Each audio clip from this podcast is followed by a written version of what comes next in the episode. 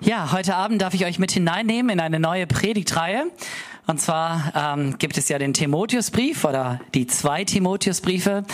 Und die neue Predigtreihe heißt so sinngemäß Nuggets oder ja Perlen aus diesen Timotheusbriefen. Und ich weiß nicht, ob du die schon mal gelesen hast, aber so beim Lesen wird dir vielleicht auffallen, da gibt's ganz, ganz viel, worüber man reden kann. Und wir haben gesagt, wir ziehen uns mal drei, vier ähm, Gedankengänge äh, an und äh, vertiefen die gemeinsam.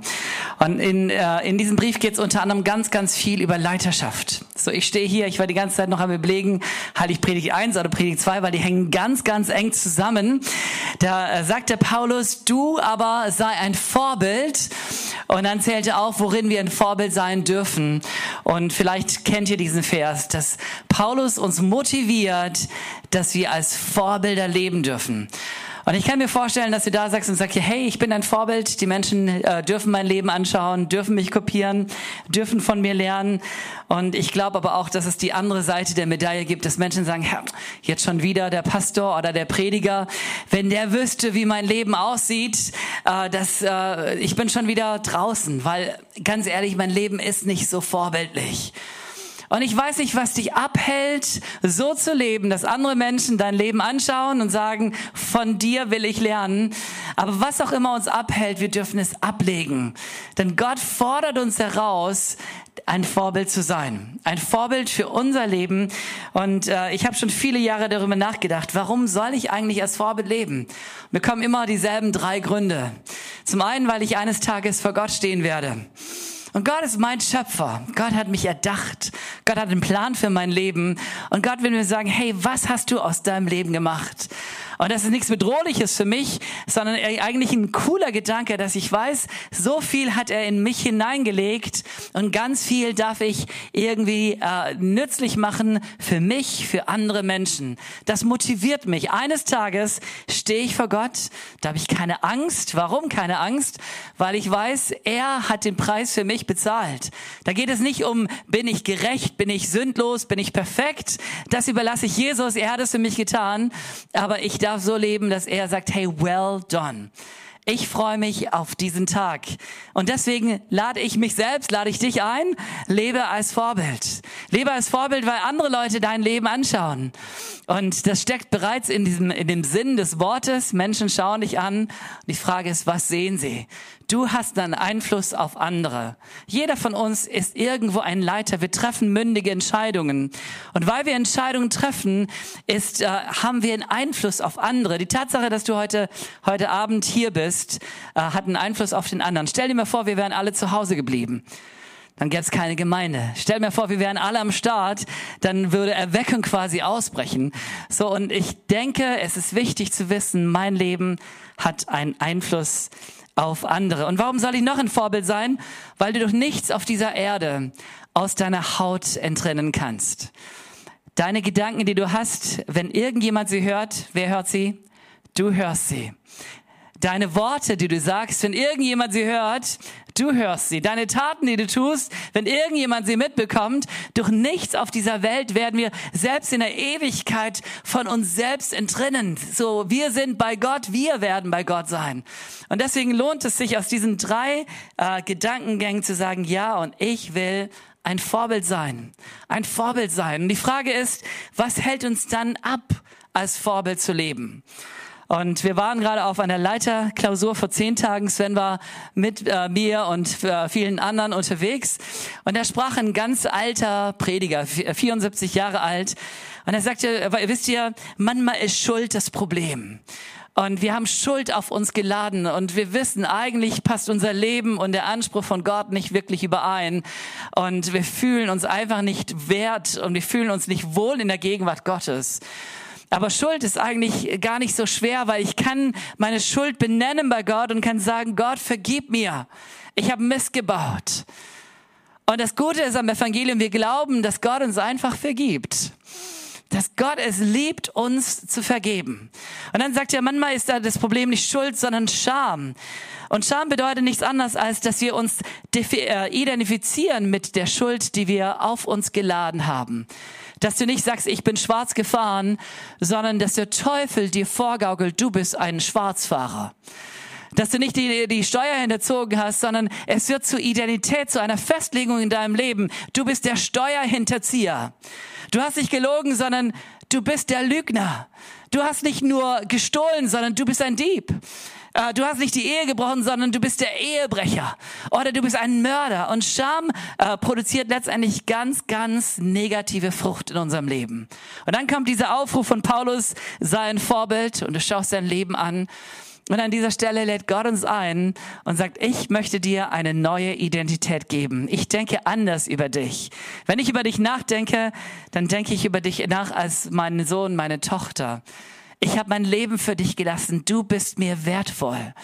Und ich glaube, egal was uns abhält, als Vorbild zu leben, hier ist die Einladung von Paulus an Timotheus und hier ist auch die Einladung von Gott an dich und an mich. Lebe so, dass dein Leben ein Anstoß für andere ist. Mein Thema heute Morgen oder heute Abend ist Leiterschaft. Und zwar ein bisschen kompliziert und doch ganz einfach. Ich habe euch zwei Hände mitgebracht. Übrigens habt ihr auch zwei Hände. Dürft eure Hände mal ganz kurz anschauen, denn ich werde über zehn einzelne Gedanken sprechen, äh, die jeweils mit deiner Hand was zu tun haben. Und zu der Leiterschaft, da gibt es eine junge Leiterschaft und eine reife Leiterschaft. Und ich denke, es ist wichtig für uns, dass wir beide Seiten kennen, dass wir vertraut sind mit beiden Seiten. Denn manchmal bin ich schon ein alter Mann und darf dennoch die Rolle des Jungen einnehmen.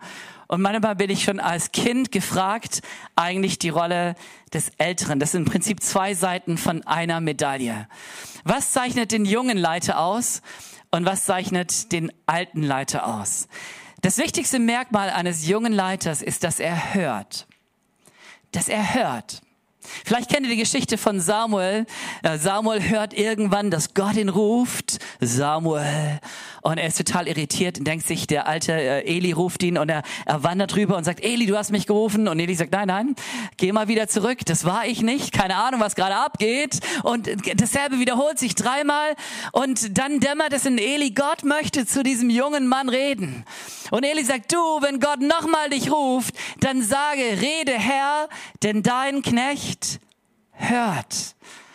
Für jeden einzelnen Christen ist es so wichtig, dass wir genau dieses Prinzip lernen. Wir sind Hörende. So, und du darfst gerne mal deinen Daumen anschauen von der rechten Hand, denn die rechte Hand, so, da, da haben wir Power drin. Und ich glaube, es ist so wichtig, dass wir die Prinzipien von junger Leiterschaft lernen. Und das Ganze ist darauf gebaut, dass ich ein Hörender bin. Ich kenne manche Menschen, die haben sich bekehrt und am ersten Tag wussten sie schon alles viel besser. Und man musste kein Prophet sein, um zu wissen, irgendwann mal werden die nicht mehr da sein. Irgendwann geraten die auf die schiefe Bahn. Warum? Weil das Entscheidende eben zu hören, zu wissen, was sagt Gott? Wie leben die Christen vor mir? Worauf kommt es an? Das wollten sie gar nicht wissen. Sie wussten von vornherein alles besser. Man könnte auch sagen, dem Stolzen widersteht Gott, oder? Das ist so eine Art Besserwisserei. Ich weiß es besser. Und Gott lädt dich und er lädt mich ein, dass wir Menschen sind, die hören. Und der Daumen in der zweiten Ebene, der, äh, so was ist ganz, ganz wichtig an reifer Leiterschaft, ist, dass wir reden. Da will ich euch auch ganz am Anfang ein Vers mitgeben. Da lesen wir in 2 Timotheus 2, Vers 2. Und was du von mir gehört hast vor vielen Zeugen, das vertraue treuen Menschen an, die fähig sein werden, auch andere zu lehren. Also junge, alte Leiter müssen reden. Wir müssen unseren Mund aufmachen und wir müssen anderen etwas beibringen. So, mein Sohn kam gestern zu mir, 18 Jahre alt, und sagte, Papa, ich bin jetzt neu Kellner, äh, ich brauche ein Hemd, kannst du mein Hemd bügeln? Und ich dachte, Junge, die Stunde ist gekommen, es ist soweit, ich bringe dir bei, wie man ein Hemd bügelt. Und tatsächlich, fünf Minuten später wusste er, wie bügelt man ein Hemd. Ist gar nicht so besonders schwer, nicht wahr? Aber wisst ihr, wie es mir manchmal geht? Mir geht es so, dass ich denke, ich mache es einfach lieber alleine. Es ist viel schneller, dann ist es genauso, wie ich es äh, wie gerne hätte. Wenn ich es erst jetzt lange und müßig erkläre, dann, äh, dann passt es doch nicht. So, ich hätte genauso handeln können, zu sagen, komm, ich nehme das Hemd, ich bügel kurz, kostet mich fünf Minuten, oder ich nehme mir die Mühe und ich rede. Ich habe als Kind genau die umgekehrte Erfahrung gehabt. Ich war elf Jahre alt, vielleicht zehn. Da kam ich mit einem Kunstwerk zu meinem Papa. Mein Vater ist äh, ein Architekt von Beruf, so ein bisschen Künstler. Und ich sagte, Papa, schau mal, das muss ich für die Schule machen. Und ich hatte so ein geschnitztes Pferd. Und sein Statement war, Sohn sieht gut aus, gib mal her. Und dann fing er an, mein schönes, geschnitztes Pferd da weiter zu schnitzen. Und ich dachte, was machst du? Das ist mein Pferd. Ja, ich fand es völlig in Ordnung. Ich brauchte auch kein perfektes Pferd, sondern es war ja mein Pferd. Und ich wusste, eines Tages würde ich das wahrscheinlich besser können. So, und genau das dürfen wir nicht tun. Ja, letztendlich können wir Menschen durch unsere Worte, auch durch unser Sein ermutigen oder wir können sie irgendwie ablöschen. Und äh, Gott lädt uns erfahrenen, uns ältere Leiter, und das hat eigentlich gar nicht so viel mit Alter zu tun, das habe ich schon gesagt, ein, dass wir das, was wir wissen, was wir erkannt haben, nicht für uns behalten, sondern dass wir es weitergeben. So, du hast zwei Hände, die rechte Hand sagt, höre, höre wie ein Samuel, höre wie Jesus gehört hat, und die linke Hand sagt, es ist wichtig, dass du redest kam vom Urlaub zurück vor zehn Tagen. Ich habe hier vor zwei Wochen gepredigt oder drei Wochen und ich habe euch erzählt, ich bin müde. Und dann ging es in Urlaub und es war richtig schön. Und dann äh, bin ich die Nacht durchgefahren und nach neun Tagen hatte ich schon wieder 100 Arbeitsstunden auf dem Buckel samt der Fahrt und ich war ganz schön müde. Und dann komme ich nach Hause und meine Frau schaut mich an und sagt, David, du rettest die Welt, aber du redest nicht mit deinen Söhnen. Fang an, mit deinen Söhnen zu reden. Fang an, mit deinen Kindern zu reden. So wie Eltern, ich weiß nicht, wer von euch ist Eltern? Mama, Papa? Ob wir wollen oder nicht, wir haben den Job zu reden.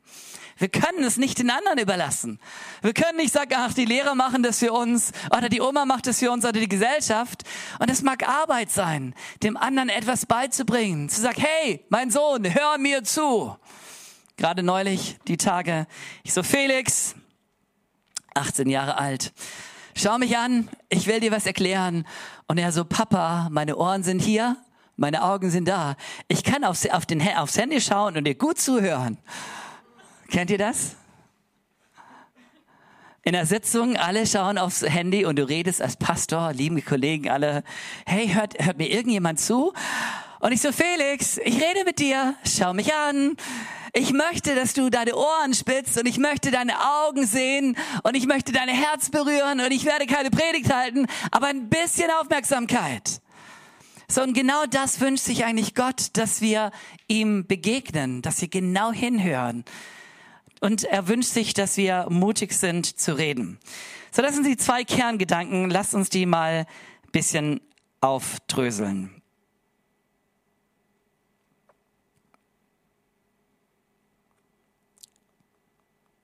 Wir lesen 1. Timotheus 4, wenn ihr eure Bibel mitgebracht habt.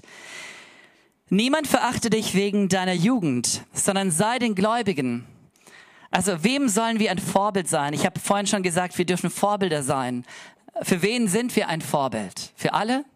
Schauen alle unser Leben an und sagen, hey, das finden wir richtig cool oder äh, wird es irgendwo eingekreist? Und tatsächlich kreist Paulus es ein und sagt, hey, die ganze Welt muss nicht über dich reden und sagen, das hat er aber toll gemacht. Denn manche Menschen haben automatisch andere Wertmaßstäbe. Kann sein, dass du unterwegs bist in einer Clique in der Schule und ihr liebt es, den Lehrer hops zu nehmen. Kennt ihr solche Schüler, die es einfach lieben, dem Lehrer immer wieder mal ja zu zeigen, dass er eigentlich dumm ist? Und das sind so deine Freunde, dann musst du für die kein Vorbild sein, indem du es äh, am meisten treibst. Oder vielleicht bist du unterwegs mit Menschen und ihr grenzt, äh, ihr probiert so eure Grenze aus, wie viel, wie viel schafft ihr? So, und da bist du dann das Vor äh, Vorbild, wenn du, keine Ahnung, besonders viel trinkst. Und Paulus grenzt es ein und sagt, nein, sei du einer bestimmten Gruppe von Menschen ein Vorbild, nämlich den Menschen, die sich festgemacht haben an Gott. Christen sind nicht Christen, weil sie irgendwie an Jesus glauben, sondern Christen sind Nachfolger von Jesus sind Menschen, die gesagt haben, Jesus, wir haben deinen Ruf gehört. Du bist der Retter dieser Welt und du hast uns eingeladen, dir nachzufolgen. Und jetzt folgen wir dir nach. Das sind Gläubige. Seid ihr bei mir? Also Christen sind nicht Menschen, die am Sonntagnachmittag im Gottesdienst sitzen oder Sonntagmorgen, hey, ich hab's geschafft, ich bin hier, sei stolz auf mich. Sondern Christen sind Menschen, die sagen, Gott, ich glaube dir, ich höre auf dich, ich folge dir nach. Und ich liebe deine Gedanken für mein Leben.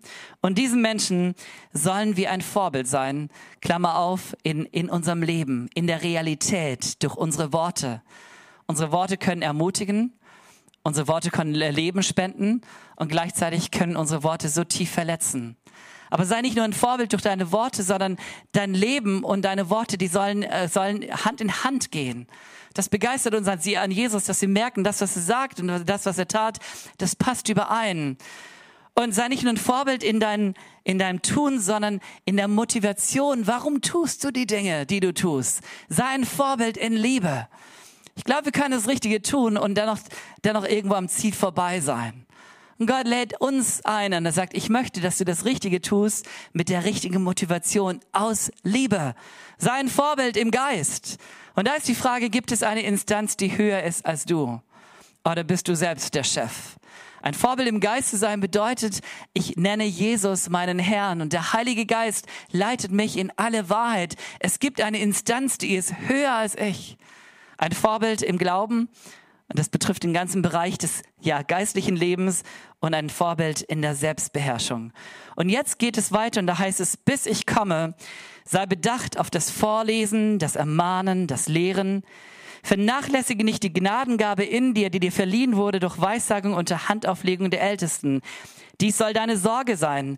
Darin sollst du leben, damit deine Fortschritte in allen Dingen offenbar sein. Hab Acht auf dich selbst und auf die Lehre. Bleibe beständig dabei, denn wenn du dies tust, wirst du sowohl dich selbst retten, als auch die, welche dich hören. So das sind die Verse, um die wir uns jetzt drehen werden, mit diesen zwei Gedanken, einerseits hören und einerseits reden. Hören und reden und es beginnt, wie gesagt, beim Hören. Die erste Eigenschaft von einem jungen Leiter ist, dass er hört. So wie ein Samuel, der sagt, rede, Gott, ich höre. Von Jesus lesen wir prophetisch, da heißt es, Gott, der Herr hat mir eine Zunge gegeben, wie sie Jünger haben, dass ich weiß, mit den Müden zur richtigen Zeit zu reden. Alle Morgen weckt er mir das Ohr, dass ich höre, wie Jünger hören. Gott, der Herr hat mir das Ohr geöffnet und ich bin nicht ungehorsam gewesen und ich weiche nicht zurück. Das sind Jünger. Und diese Verse gelten für Jesus, aber diese Verse gelten genauso für dich. Da lädt Gott dich ein und sagt, ich rede. Und was tust du? Du hörst. Und du sagst, Gott, was willst du von mir heute Morgen? Was willst du für mich für diesen Tag? Dies ist der Tag, den du gemacht hast. Du hast einen Plan und ich möchte hören. Und ich möchte es nicht nur für mich behalten, sondern ich möchte dann eben auch reden, ein Segen für andere Menschen sein. Geistliche Leiter sind hörgeprägt oder man könnte auch sagen, sind wortgeprägt. Warum? Weil Gott gesprochen hat. Wir, wir nennen es seine Bibel oder die Bibel, sein Wort. Er hat sich festgelegt, er hat geredet und wir als seine Jünger, wir dürfen sein Wort lesen, sagen, Gott, wir halten uns an dein Wort. Dein Wort ist für uns ganz, ganz wichtig. Da lesen wir in den Sprüchen, mein Sohn, höre auf die Unterweisung deines Vaters und verwirf nicht den Rat deiner Mutter oder was äh, Paulus hier schreibt, bis ich komme, sei bedacht auf das Vorlesen, das Ermahnen, das Lehren. Hey, Gott lädt dich und er lädt mich ein, höre auf mich. Auf welche Stimme hörst du? Das ist vielleicht die wichtigste Frage im Leben. Es gibt so viele Stimmen und die Frage ist, auf wen hörst du? Und Jesus sagt, meine Schafe hören meine Stimme. Sie hören auf mich. Sie kennen sie nicht nur, sie lieben sie nicht nur, sondern sie hören ganz bewusst zu und sie sind entschieden, sie letztendlich umzusetzen. Die zweite Eigenschaft von einem jungen Leiter ist, er hat eine ganz klare Identität. Er weiß, wer er ist. Von Jesus, vielleicht kennt ihr die Story. Jesus ist im Tempel und er ist da so intrinsisch motiviert, dass er irgendwo verloren geht und seine Eltern sind irgendwo total in Panik. Und Tage später kommen sie vorbei und dann sehen sie Jesus, sagen, hey, warum hast du uns das angetan? Warum bist du nicht bei uns geblieben? Äh, und Jesus sagt, hey, wusstet ihr nicht, dass ich in dem sein muss, was meines Vaters ist? Also Jesus weiß genau, wer er ist. Er ist der Sohn des Vaters. Er gehört zu Gott. Und ich glaube, es ist so, so wichtig für uns als Jünger Jesus, dass wir genau das wissen. Ich bin Kind Gottes. Ich gehöre zu Gott. Es ist eine Identität, die er mir gegeben hat. Ich bin sein Kind. Seid ihr bei mir? Wie sieht's aus mit dir? Weißt du, dass du ein Kind Gottes bist? Weißt du, dass du zu ihm gehörst? Und ich glaube, dieses Wissen von der Tatsache, wer wir sind, ist am Ende sehr, sehr entscheidend. Wir leben in einer Zeit, ähm, ich will es fast nicht wirklich öffnen, ja, aber wo alles in Frage gestellt wird. So, ich bin 46 Jahre alt, habe fünf Kinder und wenn ich ehrlich bin, habe ich nicht einen Tag überlegt, bin ich jetzt eine Frau oder bin ich ein Mann? Und das hört sich äh, vielleicht zum Lachen an, aber so ist es, ja? So, ich, darüber habe ich nie nachgedacht. So, das war irgendwo äh, gegeben, eine, eine gegebene Größe. So, und heute wachsen Kinder auf und mit sechs Jahren wird ihnen beigebracht, ja, wer bist du denn? Wie fühlst du dich? Äh, bist du dir ganz sicher, dass du das bist? Und da werden so viele Zweifel gesät. Also genau das Umgekehrte von dem, was Gott eigentlich möchte. Gott spricht dir Identität und Klarheit zu und der Teufel versucht und sagt, hey, wenn du denn Gottes Sohn bist, wenn du denn zu Gott gehörst, bist du dir denn wirklich sicher? Also diese Stimme des Zweifels ist fast immer oder immer die Stimme von unten. Und umso wichtiger ist, dass wir diese Bestätigung von Gott hören. Als Jesus getauft wird, ich glaube, ich habe das hier schon erwähnt, kommt genau diese Stimme aus dem Himmel. Du bist, wer bist du? Du bist mein geliebter Sohn, an dir habe ich wohlgefallen. Wir gehören zusammen. Ich bin dein Schöpfer und so weiter. Wer bist du? Ich habe heute Morgen äh, den Ulmern gesagt, wisst ihr, dieses Mikrofon, ähm, das kann ich für vieles gebrauchen, beispielsweise als Blumenvase.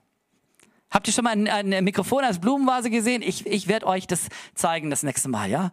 So, hier sind lauter viele kleine Löcher, dann nimmst du ganz kleine viele äh, Blümchen rein. Mikrofonständer sieht richtig gut aus. Ich kann dieses Mikrofon sogar als Hammer gebrauchen. Nach der Predigt kam Simon Laufer zu mir und sagte, David, das stimmt, dieses Mikrofon taugt sogar als Hammer. Du kannst damit einen Nagel reinschlagen.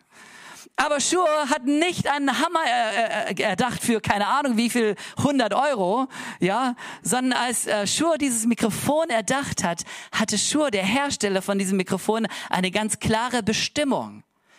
Dein Leben hat eine Bestimmung. Seid ihr bei mir? Und nicht irgendeine Bestimmung, wo wir in uns gehen und sagen, oh, wer sind wir? Wie fühlen wir uns gerade? Und am Ende sind alle um uns herum irgendwo kirre. Nein, wir dürfen wissen, wer wir sind ich bin Kind des Vaters, ich gehöre zu Gott und du auch. Du gehörst zu Gott. Und Leiter sind genau Menschen, die das wissen. Von David lesen wir, und David ist so ein cooler Leiter als Junger und übrigens auch als Alter, obwohl er auch seine Fehler macht. David sagt, ich hütete die Schafe meines Vaters. Er sagt, ich weiß, wer ich bin. Ich habe einen Daddy. Und ich lebe in Bezug zu diesem Vater. Der hat mir seine Schafe anvertraut. Und ich bin der Hüter der Schafe meines Vaters. So, und ich nehme diesen Job ganz, ganz ernst. Und ich weiß nicht, wie alt David war, vielleicht zehn, vielleicht zwölf, als sein Vater sagte, David, jetzt bist du soweit. Ich, ich traue dir 20 Schafe zu. Und David ist losgegangen und er wusste, ich gehöre zu meinem Vater. Ich bin stolz darauf. Und er, er traut mir seine, seine Schätze zu. Und ich habe 20 und ich werde 20 nach Hause bringen. Seid ihr bei mir? Und ich habe 50 und ich habe 50, ich werde 50 nach Hause bringen. Warum? Denn mein Vater hat es mir anvertraut. Und dann sagt er, und dann kam ein Bär. Und dann kam ein Löwe. Und vermutlich kennt ihr diese Geschichte sehr, sehr, sehr bekannt. Und dann habe ich gesagt, gepriesen sei der Name des Herrn, der Herr hat gegeben, der Herr hat genommen. Eins weniger ist auch nicht so schlimm, ja? Von 20 auf 19, von 19 auf 18, von 18 auf 17. Und die Realität ist, die Bibel sagt, der Teufel geht umher wie ein brüllender Löwe, auf der Suche, wen er verschlingen kann. Nur mich nicht, nur dich nicht. Aber wir klammern uns aus und die Wirklichkeit ist, der Teufel ist ein Verführer und ich kenne Menschen, der hätte ich es nie, nie, nie für möglich gehalten, dass sie jemals sich verführen lassen. Nicht im Sinne von, sie sind in Sünde gefallen, sondern sie haben wirklich Glauben an Gott verloren. Und die Frage ist, wie kommt es? Ja, es gibt einen Verführer. Und er versucht dich, er verführt dich, er versucht, wen er verschlingen kann. Und die Frage ist, wie können wir uns schützen? Und die Antwort ist ganz einfach, du darfst wissen, wer du bist. Darfst Gottes Stimme hören. Du hast eine ganz klare Identität in Jesus, in Gott haben. Du gehörst zu ihm. Und du hast eine klare Aufgabe. Junge Leiter sind voller, voller Begeisterung, voller Vision. Hört, was er sagt. Wenn nun ein Löwe oder ein Bär kam und ein Schaf von der Herde wegtrug, dann lief ich ihm nach und schlug ihn und entriss es seinem Rachen. Und wenn er sich gegen mich erhob, ergriff ich ihn bei seinem Bart und schlug ihn tot und tötete ihn. Ist das die Arbeitsbeschreibung, die sein Vater ihm mitgegeben hat? Ich bin mir nicht ganz sicher, oder? Ich, ehrlich gesagt, ich kann mir vorstellen, dass Isai zum David sagte, du, die Schafe sind schon wichtig. Aber das war wahrscheinlich nicht die Arbeitsbeschreibung. Aber das war seine Arbeitsbeschreibung. Warum? Weil er sagt, mein Vater hat mir etwas anvertraut und ich werde leidenschaftlich dafür kämpfen, das zu erhalten, was man mir gegeben hat. Und jetzt gibt es Feinde in meinem Leben. Und was tue ich? Ich nehme den Verlust nicht hin, sondern ich stelle mich diesen Feinden. Und da kam ein Bär und da kam ein Löwe und ich habe nicht, äh, ich habe es nicht hingenommen, sondern ich habe mit ihnen gekämpft. Ich kann mir vorstellen, dass er nach Hause kam, die, die Geschichte erzählt hat und dass Isais Vater oder Isai ihn angeschaut und sagte, okay, David, mutig, nicht schlecht. Oh, vielleicht bisschen zu risikoreich, dass die Mama sagte, auf keinen Fall machst du das nochmal. Also ein Schaf ist nicht dein Leben wert. Aber was löste das bei ihm aus? Es löste etwas ganz Wichtiges aus, nämlich Mut und Gottvertrauen. Und David wusste, Gott ist bei mir. Und weil Gott bei mir ist, kann ich auch dem nächsten Riesen entgegentreten. Und dann kennt ihr die Geschichte, da ist dieser Riese, der tritt auf und der verhöhnt das ganze Volk Gottes und sagt, hey, ihr Volk, Flaschen und und und. Und 40 Tage lang lästet er über das Volk Israel und das Volk Israel wird jeden Tag noch kleiner, bis sie alle unter den Teppich passen. Und dann kommt einer und einer ist anders. Er hört nicht auf die Lügen des Feindes. Er sagt nicht, Goliath, was hast du nochmal zu sagen? Bitte erklär nochmal, ich will es nochmal hören.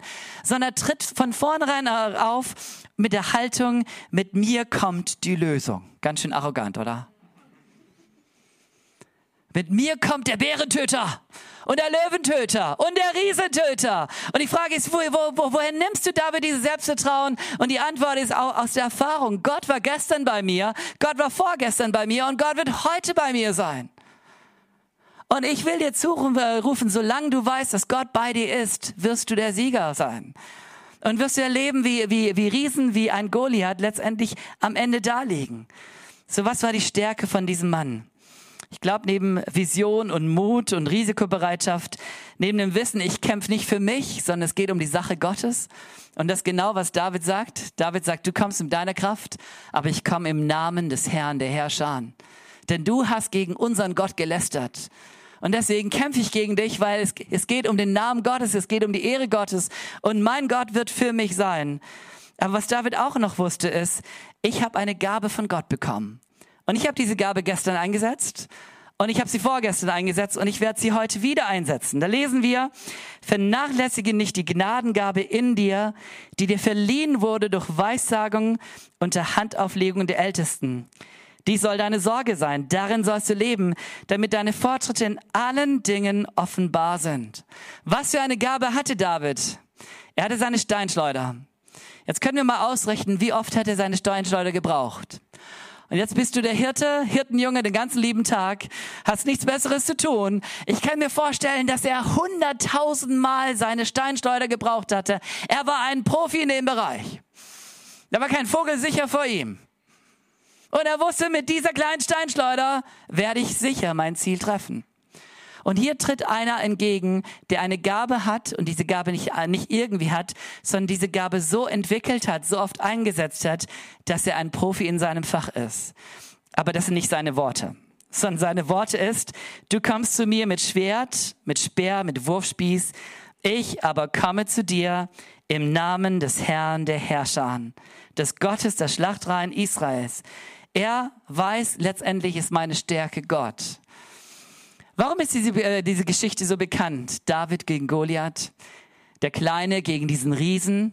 Wisst ihr, wenn wir die äh, Geschichte real erzählen würden, dann würden wir sagen, Goliath der Riese gegen den unendlich größeren Gott. Oder? Aber diese Geschichte wäre ziemlich nüchtern oder ziemlich langweilig. Denn ich meine, sorry, wer kann gegen Gott kämpfen? Das geht gar nicht.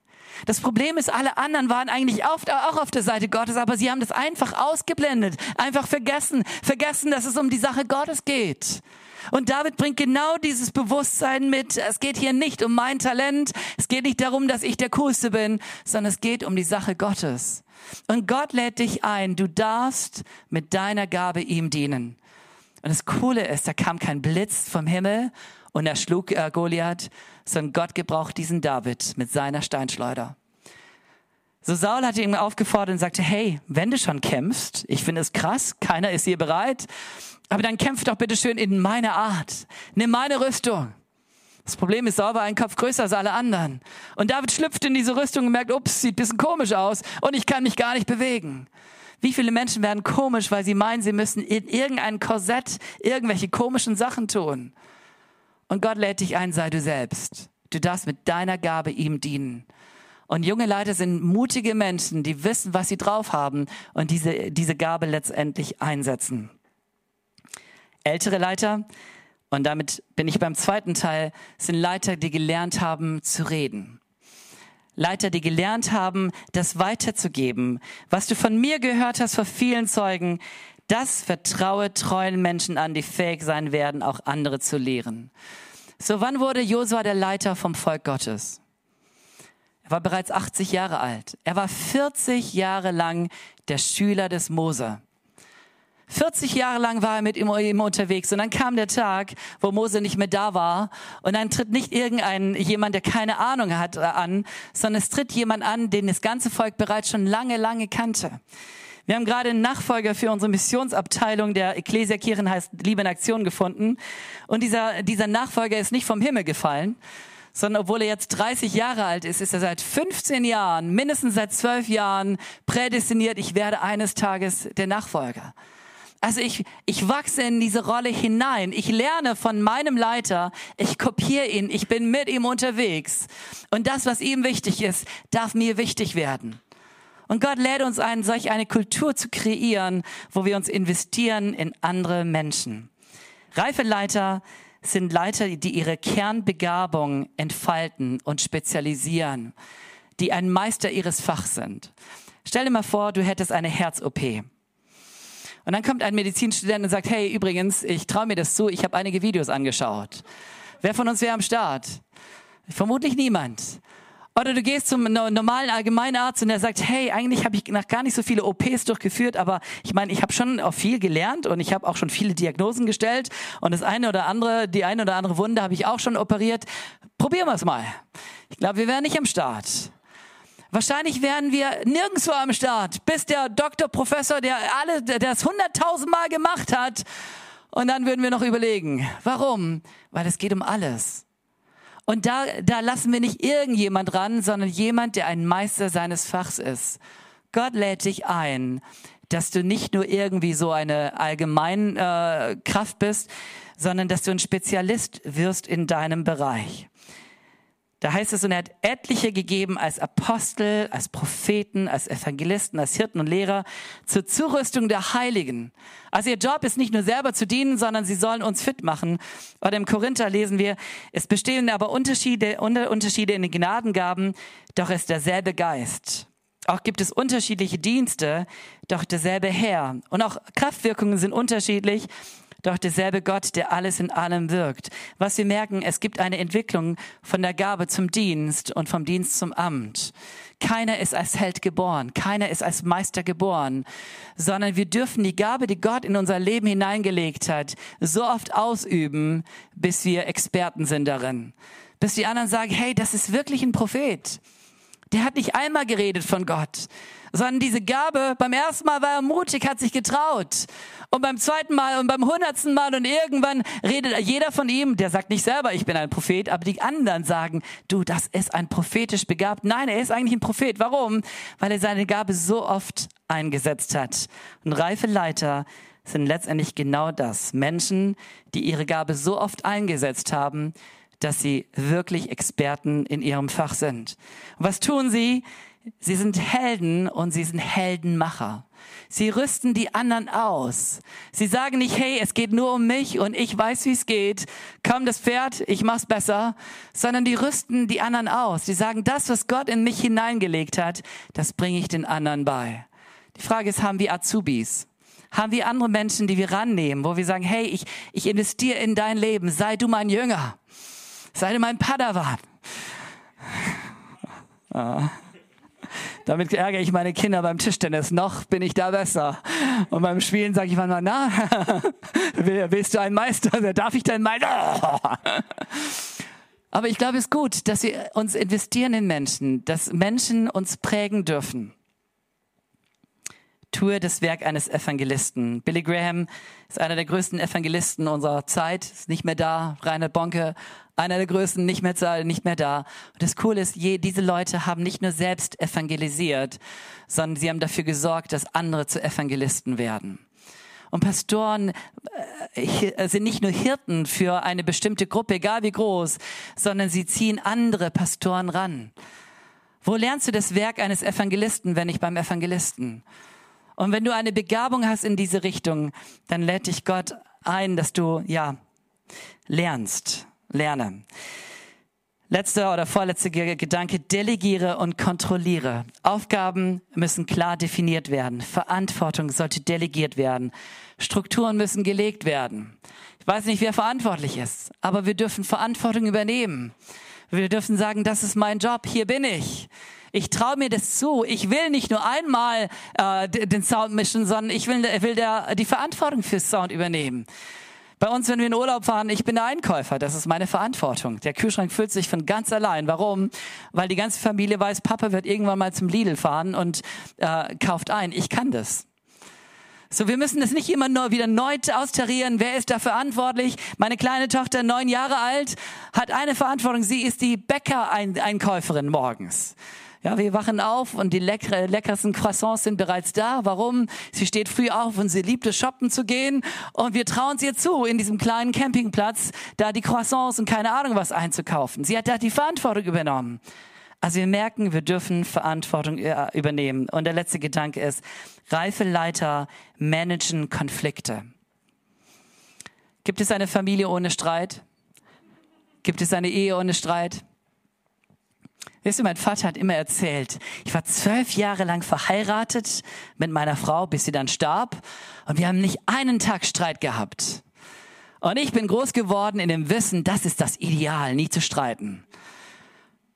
Aber das war das Wissen von der Kanzel. Die Realität zu Hause war, ich dachte, ihr streitet jede Woche mindestens, oder? So äh, lag es daran, dass meine biologische Mutter die Supermutter war und meine äh, Adoptivmutter eben nicht? Nein, es lag daran, dass es unterschiedliche Typen sind. Und ich will dir sagen, dass die Bibel viel ehrlicher ist, gerade bei diesem Thema, als wir pietistisch geprägten Menschen. Wir denken, dann ist alles super, wenn wir keinen Streit haben. Wenn alle sich lieb haben. Und wenn ich ehrlich bin, ich liebe es, wenn alle sich lieb haben. Ich liebe es, wenn wir alle äh, miteinander mehr oder weniger ja, so, ja, Hauptsache wir haben uns lieb. Aber die Bibel geht da ehrlicher um. In der Bibel gibt es Streit und Klammer auf, der Streit war gut, Klammer zu. Komisch, oder? Und da liest du von, eine ganze Reihe von Sachen, wo du sagst, das geht ja gar nicht. Das sind Christen und die streiten, aber am Ende ist eine bessere Lösung da. Apostelgeschichte 6, Krise der Witwen. Da sagen Leute, hey, wir werden übervorteilt oder wir werden benachteiligt. Es gibt andere, die kriegen mehr als wir. Das geht doch nicht. Und dann kommen die Apostel zusammen und sagen, nee, das geht wirklich nicht. Wir brauchen eine Lösung. Und eine neue Struktur wird aufgebaut, die Struktur der Diakone. Und die Apostel sagen, aber wir werden uns fokussieren auf Gottes Wort und auf Gebet. Apostelgeschichte 15, riesen, riesen Diskussion. Und wären die so drauf gewesen wie ich, hätten wir gesagt, Hauptsache wir glauben an Jesus, das reicht aus. Aber Gott sei Dank haben sie dieses Thema ernst genommen. Und sie haben sich damit auseinandergesetzt und gesagt, hey, wir brauchen da eine gemeinsame Lösung. Denken wir an Abraham und Lot. Wer kennt die Geschichte? Abraham und Lot werden, werden beide gesegnet. Sie werden reich und reicher und noch reicher. Und der Segen wird zum Problem. Warum? Es sind so viele Schafe und so viele Rinder und nur ein Brunnen. Jetzt geht Abraham zu seinem Neffen Lot und sagt, du Lot, wir müssen an diesem Brunnen zusammenbleiben, denn dieser Brunnen ist gesegnet vom Herrn. Das sagt er nicht. Sondern Abraham sagt, hey, wir haben ein Problem, wir sind zu viele Leute. Äh, Gott hat uns beide gesegnet. Du gehst deinen Weg und ich gehe meinen Weg. Und am Ende sind beide gesegnet. Du bist der Konfliktmanager in deinem Leben. Du triffst die Entscheidung. Und das kannst du nicht wegdelegieren, sondern als reifer Leiter, und an dieser Stelle sind wir alle reife Leiter, dürfen wir die Konflikte unseres Lebens an, äh, angehen und sagen, hey, ich, ich gehe es an. Ich rede darüber. Ich rede mit den Menschen. Und wir suchen gemeinsam ein gutes Ergebnis. Reife Leiter sind Konfliktmanager. Und Gott traut dir zu, dass du Entscheidungen triffst für dich selber und Gott traut dir auch zu, dass du im Sinne Gottes unterwegs bist. Dabei darfst du dich selbst nicht überschätzen, sondern dass die Prinzipien, die Gott uns mitgibt, nämlich eine achtet den anderen höher als sich selbst und so weiter, umsetzen. So, wir merken zwei Seiten, zwei Hände. Junge Leiter hören, reife Leiter reden. Wir dürfen reden. Wir müssen reden. Wenn wir nicht reden, dann wird, ja, wird ein anderer reden. Und Gott lädt dich ein. Vielleicht bist du noch kein Eltern. Vielleicht bist du noch keine Mama und noch kein Papa. Ich bete für euch, dass viele von euch Eltern werden, wenn möglich alle. Und dass wir dorthin äh, wachsen, dass wir merken, ja, wir dürfen Verantwortung übernehmen. Nicht nur für unser Leben, sondern auch für das Leben der anderen. Und in der Gemeinde gilt das eh. Kein sagt, bin ich der Hüter meines Bruders? Und die Antwort, die steht eigentlich im Text oder nicht, aber jeder erahnt sie. Ja, das bist du. Du und ich, wir haben Verantwortung füreinander weil wir Gemeinde sind, weil wir Familie Gottes sind, weil du mir per se nicht egal sein kannst. Und je mehr man sich kennt und je näher man sich ist, desto mehr hat man Verantwortung für den anderen. Und reife Leiter sind nicht Menschen, die sagen, ich habe keine, sondern die sagen, Gott, ich will diese Verantwortung ernst nehmen. So wie ein David, ich will den Verlust in meinem Leben nicht hinnehmen, sondern ich kämpfe gegen die Riesen. Ich kämpfe gegen den Feind, der ja stehlen möchte. Und es ist derselbe Feind, der immer stehlen möchte. Und wir widerstehen diesem Feind im Glauben. Gott lädt dich ein, ein fitter junger Leiter zu sein. Und Gott lädt, lädt, lädt dich ein, durch Erfahrung, durch Übung, durch Sein ein reifer Leiter zu werden. Lass uns beten.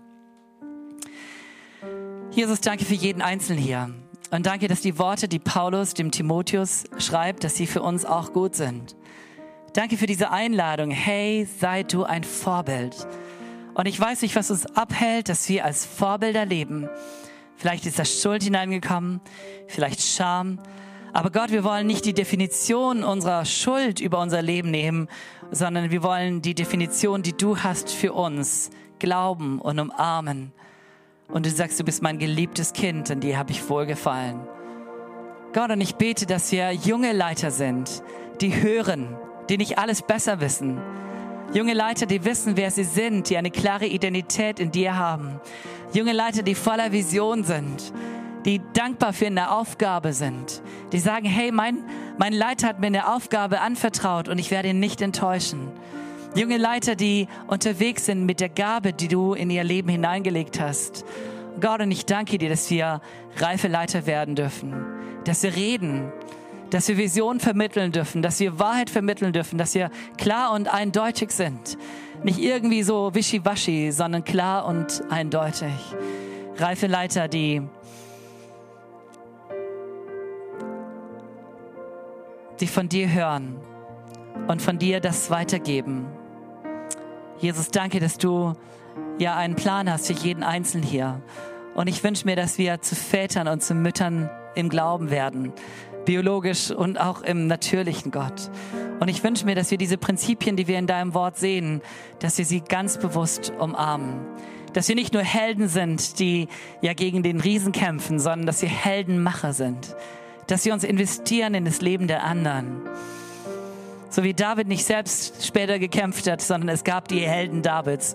So bete ich, dass andere Menschen hier aufstehen, die Helden Gottes werden.